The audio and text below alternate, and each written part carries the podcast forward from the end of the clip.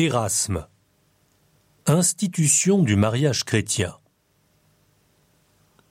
Certes, ils ont tout à fait raison, ceux qui ne voulant pas faire apprendre un métier à leur fille en raison de leur grande richesse ou de la dignité de leur origine et de leur fortune, leur enseigne pourtant le tissage de pièces de tapisserie, ou l'art de filer la soie, ou encore l'art du chant, accompagné de quelque instrument pour qu'elle n'ait pas l'occasion de tomber dans l'oisiveté.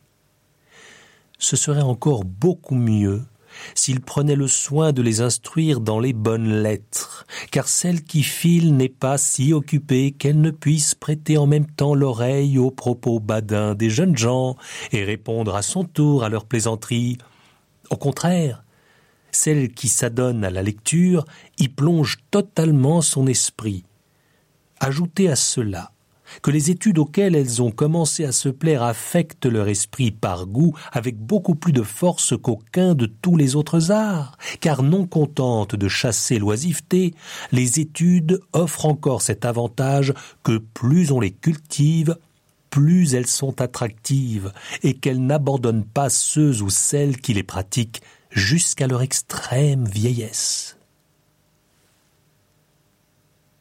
Erasme